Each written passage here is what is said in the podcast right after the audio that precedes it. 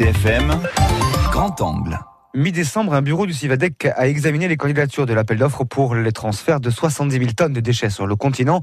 Les élus demandent l'arbitrage de l'État. Ils craignent une entente illicite entre les trois candidats, dont deux seraient des locaux. François Tati, le président du Civadec, à la sortie de la réunion, est plutôt embarrassé. En aucun cas, ne passerons un marché sur lequel il y a la moindre suspicion d'entente illégale et sur lequel nous n'avons pas l'assurance qu'économiquement il correspond réellement au prix du marché. En même temps, vous n'avez pas le choix. C'est pas parce qu'on a un problème de calendrier que nous allons accepter n'importe quoi. Et donc, nous prendrons le temps de faire les choses. Et s'il faut différer encore, nous ferons ce qui est nécessaire. Je ne vais pas jusqu'à imaginer d'autres solutions pour l'instant. Euh, nous ne respecterons scrupuleusement la réglementation, premièrement, et deuxièmement, nous voulons que les prix soient des prix réellement adaptés. Et malgré un calendrier serré, on attend encore la réponse des services de l'État.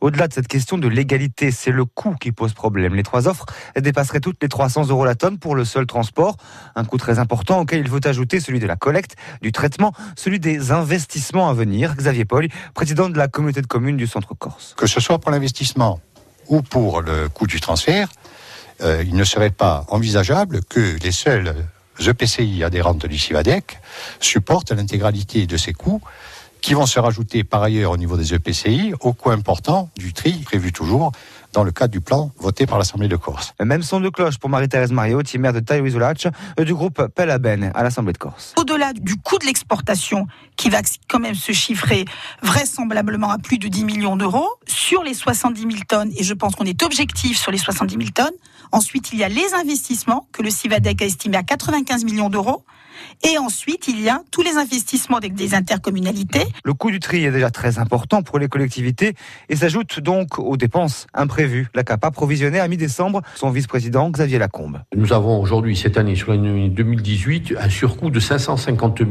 de cotisations au CIVADEC. Comme nous sommes, euh, je dirais, dans tout ce qu'il y a de plus abstrait en ce moment est dans une débuleuse et une incertitude grandissante, notre décision est de provisionner pour parer aux éventuelles euh, dépenses supplémentaires occasionnées dans le cas des déchets. La question financière reste donc tout à fait centrale et pas du tout tranchée.